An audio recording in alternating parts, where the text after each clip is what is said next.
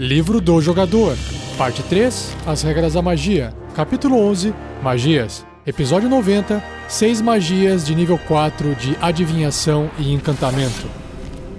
Regras do DD 5E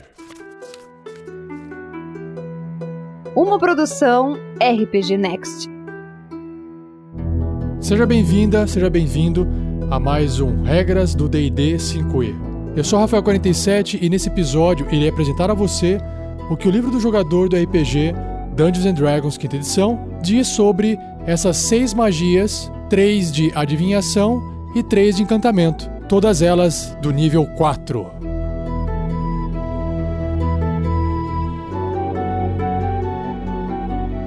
Seja você também um guerreiro ou uma guerreira do bem. Para saber mais, acesse padrim.com.br barra rpgnext ou picpay.me barra rpgnext.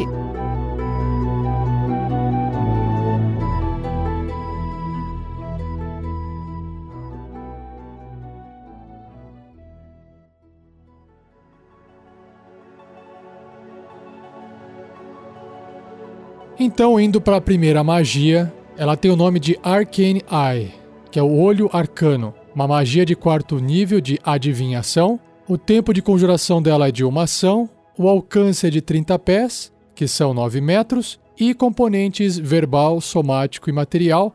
E o material é um punhado de pelo de morcego. Fico imaginando como é que o cara vai pegar esse item, esse material. Duração: concentração até uma hora. Então você cria um olho mágico invisível dentro do alcance que flutua no ar pela duração. Você mentalmente recebe informações visuais do olho que possui visão normal e visão no escuro com alcance de 30 pés, que são 9 metros. O olho pode ver em todas as direções. Com uma ação, você pode mover o olho até 30 pés, 9 metros, em qualquer direção. Não existe limite de quão longe de você o olho pode se mover, mas ele não pode entrar em outro plano de existência. Uma barreira sólida bloqueia o movimento do olho, mas o olho pode passar através de aberturas de até 3 centímetros de diâmetro. Então é como se esse olho arcano realmente tivesse mais ou menos o mesmo tamanho de um olho humano, 3 centímetros de diâmetro. E como a magia dura uma hora com concentração e ela é um olho invisível, então imagine que dê para usar em várias situações narrativas dentro de uma aventura, tanto pelo lado dos personagens quanto pelo lado dos NPCs da aventura. Se você gostou dessa magia, o seu personagem tem que ser um mago para poder conjurá-la. A próxima magia se chama Divination, que é adivinhação, que é o próprio nome da escola de magia. É uma magia também de quarto nível, de adivinhação, só que ela pode ser também feita como um ritual. Como o tempo de conjuração dela é de uma ação, se você quer fazer essa magia sem gastar o espaço de magia, você faz ela como um ritual, gastando mais 10 minutos de tempo do seu dia. E aí você consegue conjurar ela normalmente. O alcance é pessoal, componentes são verbal, somático e material. E o material é um incenso e uma oferenda apropriada para sacrifício à sua religião, juntos valendo no mínimo 25 moedas de ouro consumidos pela magia. Então, essa oferenda apropriada para sacrifício à sua religião, aí tem que conversar talvez com o mestre para ver se não tem nenhum problema dentro da sua partida, dentro da sua mesa de RPG, tá bom? A duração é instantânea. Então, sua magia e uma oferenda colocam você em contato com Deus ou servo divino. Você faz uma única pergunta a respeito de um objetivo, evento ou atividade específico que irá ocorrer dentro de sete dias. O mestre oferece uma resposta confiável. A resposta deve ser uma frase curta, uma rima enigmática ou um presságio. Acho que essa que é a parte mais difícil, né? De repente o jogador usa essa magia e aí o mestre na hora tem que dar alguma resposta para o jogador. Talvez um mestre que não esteja bem preparado na aventura tenha dificuldade em responder essa pergunta em forma de presságio, enigma ou até uma frase curta. Então, talvez tenha que se preparar antes mesmo Caso o jogador evolua de nível e escolha essa magia, o mestre já sabe que eventualmente aquele jogador vai usar aquela magia com o seu personagem. Então aí o mestre tem que se preparar. Bom, continuando. A magia não leva em consideração qualquer possível circunstância que possa mudar ou que está por vir, como a conjuração de magias adicionais ou a perda ou ganho de um companheiro. Sim, ele faz isso para poder evitar que uma resposta que o mestre tenha dado seja alterada porque alguém de repente soltou uma bola de fogo e matou todo mundo. É isso que ele está querendo dizer aqui. E por fim, se você conjurar essa magia duas ou mais vezes antes de completar seu próximo descanso longo, existe uma chance cumulativa de 25%, ou seja, 5 valores num dado de D20 de cada conjuração, depois a primeira que você fez, de ter um resultado aleatório. E aí o mestre faz essa jogada secretamente. Então, se o jogador começa a usar essa magia muitas vezes, antes de fazer um descanso longo, essa dica, essa informação que está passando, que está acontecendo, que está sendo revelada para o personagem, começa a ficar cada vez mais aleatória. O jogador que vai usar essa magia tem consciência disso. E aí fica também mais fácil do mestre às vezes falar qualquer coisa, porque ele fez aquela rolagem escondida, né? Então o jogador nunca vai saber se a mensagem que ele está recebendo é verdadeira ou não. Bom, tá aqui mais uma magia que vai trabalhar muito mais a parte de interpretação, de história, do que a parte sistemática de combate, né? Se você gosta desse tipo de magia, saiba que o seu personagem tem que ser um clérigo.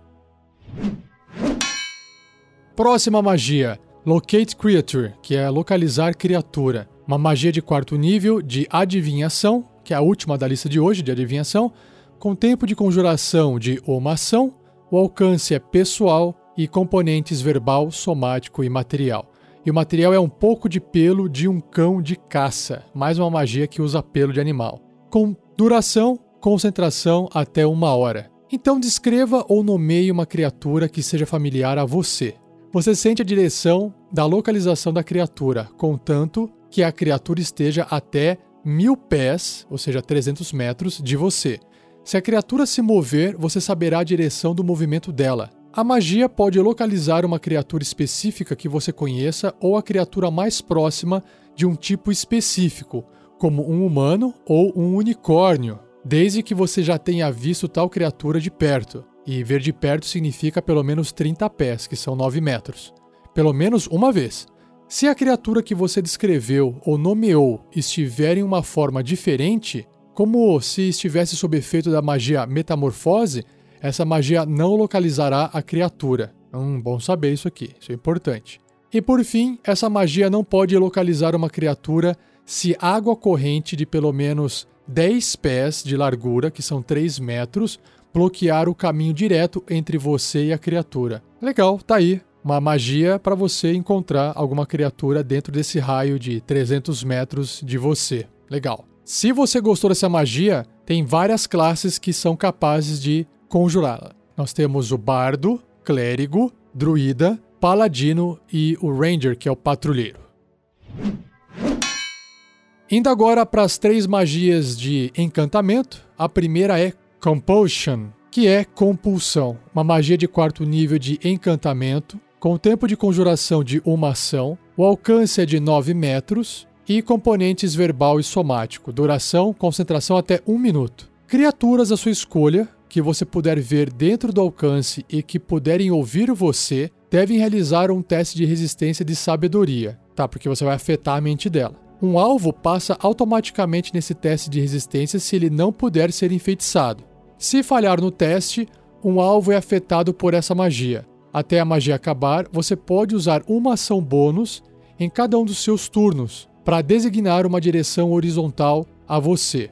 Cada criatura afetada deve se mover da melhor forma possível para essa direção no próximo turno dela. Ela pode realizar a sua ação antes de se mover. Depois de se mover dessa forma, ela pode realizar um outro teste de resistência e sabedoria para tentar acabar com o efeito. Um alvo não é obrigado a se mover em direção a um perigo obviamente mortal, como uma fogueira ou um abismo, mas ele vai provocar ataques de oportunidade por se mover na direção designada. Então, basicamente, o poder dessa magia é fazer com alguma criatura possa de repente se afastar de você, ou pior ainda, passar por seus colegas e provocar esses ataques de oportunidade. Porque, como ela não vai se jogar no abismo ou entrar dentro de uma fogueira, a única forma de você realmente prejudicar uma criatura seria outras pessoas atacando ela nesse exemplo que eu dei. Então também teria que usar essa magia de forma bem estratégica. E claro, que fora de combate ela também pode ter um efeito de roleplay bastante interessante, né?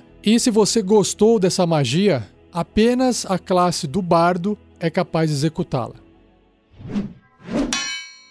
Indo agora para a penúltima magia do cast de hoje, nós temos a magia Confusion, que é confusão. Uma magia de quarto nível de encantamento, com tempo de conjuração de uma ação, o alcance de 90 pés, ou seja, 27 metros, e os componentes são verbal, somático e material, e o material são três cascas de nós. A duração é concentração até um minuto. Então, essa magia ataca e embaralha as mentes das criaturas, gerando delírios e provocando ações descontroladas. Cada criatura em uma esfera com 10 pés de raio, que são 3 metros de raio, centrada num ponto à sua escolha, dentro do alcance da magia, deve ser bem sucedida em um teste de resistência e de sabedoria quando você conjurar essa magia ou for afetada por ela.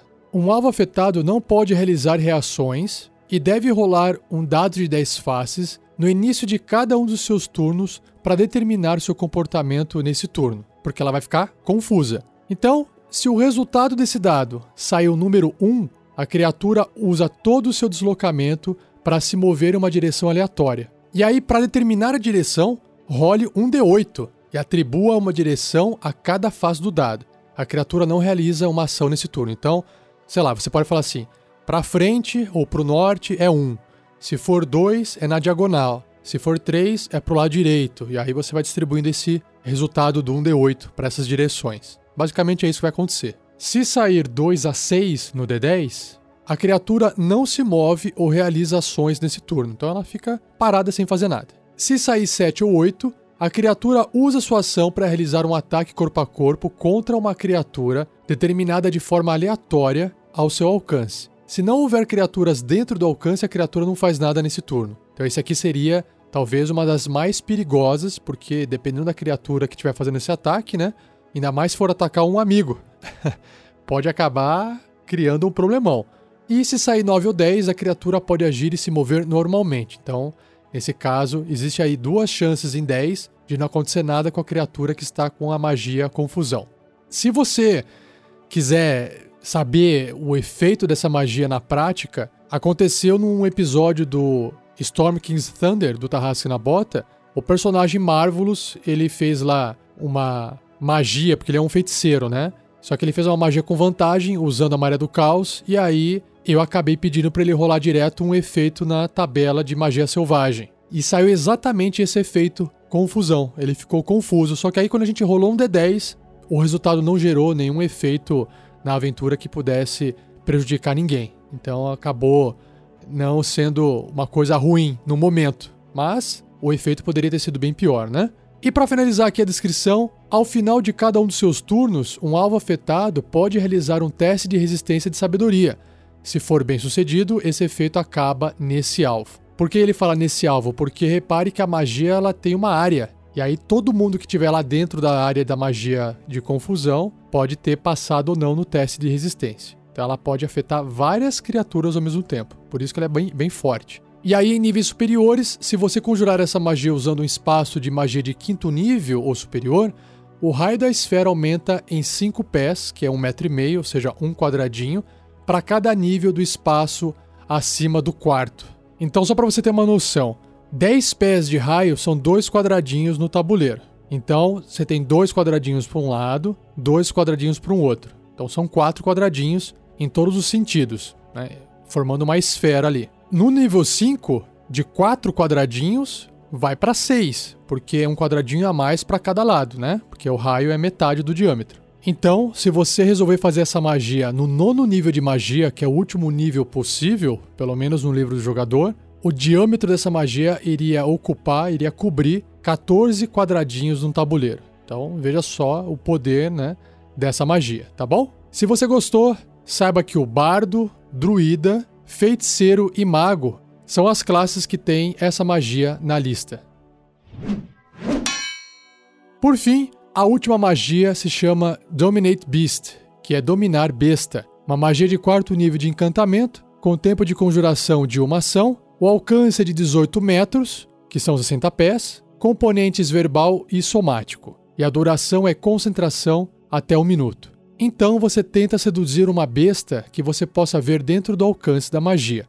Ela deve ser bem sucedida num teste de resistência de sabedoria, porque você está afetando a mente dela, ou ficará enfeitiçada por você pela duração. Então, enfeitiçada é uma condição, e essa condição eu vou também explicar melhor mais para frente. Se você ou criaturas amigáveis a você estiverem lutando com ela, ela terá vantagem no teste de resistência. Por que isso? Porque você está sendo hostil contra a criatura e dominar essa criatura hostil é mais difícil, por isso que ela tem vantagem nesse teste de resistência. Agora, se você não estiver fazendo essa magia em conflito direto com a besta, aí ela faz o teste normalmente. Bom, continuando. Enquanto a besta estiver enfeitiçada, você terá uma ligação telepática com ela, contanto que ambos estejam no mesmo plano de existência. Você pode usar essa ligação telepática para emitir comandos para a criatura enquanto você estiver consciente, e aí isso não gasta nenhuma ação, aos quais ela obedece da melhor forma possível. Você pode especificar um curso de ação simples e genérico,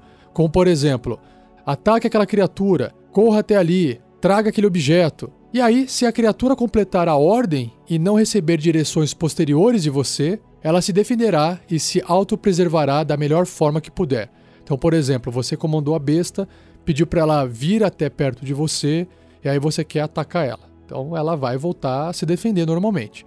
Você pode usar a sua ação para tomar controle total e preciso do alvo. E aí, até o final do seu próximo turno, a criatura realiza apenas as ações que você escolher e não faz nada que você não permita que ela faça. Durante esse período, você também pode fazer com que a criatura use uma reação, mas isso requer que você use a sua própria reação também.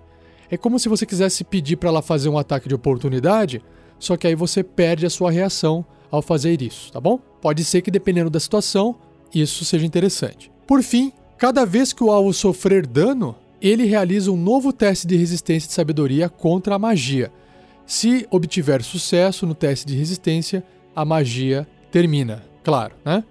Em níveis superiores, quando você conjurar essa magia usando um espaço de magia de quinto nível, a duração será concentração até 10 minutos. Então, o tempo de duração da magia é multiplicado por 10. Ao invés de um minuto, passa a durar 10 minutos. Então é bem forte. E quando você usar um espaço de magia de sexto nível, ou seja, mais um nível acima, a duração será concentração até uma hora. Então aí multiplicou por 6. E quando você usar um espaço de magia de sétimo nível, a duração será de concentração até 8 horas. E esse é o limite da magia. Não tem como fazer no nível 8 de magia e nem no nível 9, tá bom? Se você gostou dessa magia, saiba que o druida, claro, uma classe que faz todo sentido saber conjurar essa magia, e o feiticeiro também possui a magia na sua lista.